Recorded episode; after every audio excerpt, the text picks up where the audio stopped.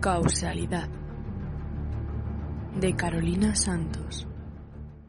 Epílogo. Un año más tarde. Sonó el despertador. Le corté con un golpe seco. Me desperecé y me levanté de la cama. Tío, que son las siete de la mañana de un sábado, me soltó Luis. ¿Me despertaste? Me reí y le dije que había quedado, a lo que respondió con un bufido. Me miré en el espejo mientras me cambiaba. El pelo me crecía enmarañado hasta casi la barbilla y estaba muy moreno. Rocé sin querer con el dedo la cicatriz del estómago, aún latiente, y vi las estrellas. Salí de mi casa y fui hacia la plaza del pueblo. Estaba amaneciendo, no había nadie por las calles. Amelia me esperaba en la plaza, sentada en unas escaleras. Buenos días, nos besamos. Llevábamos juntos casi ocho meses, pero aún así el corazón me daba un vuelco cada vez que la veía.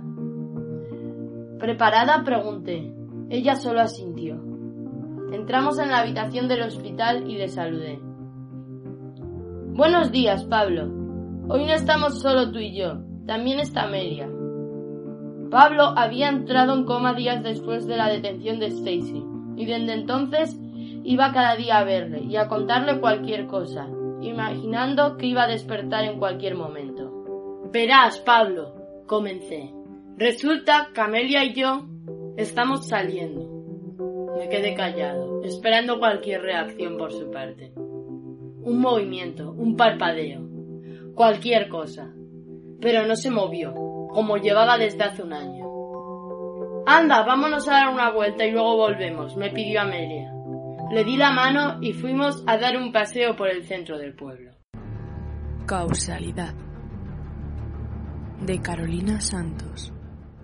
La transcripción y todos los capítulos en radioactualidad.com.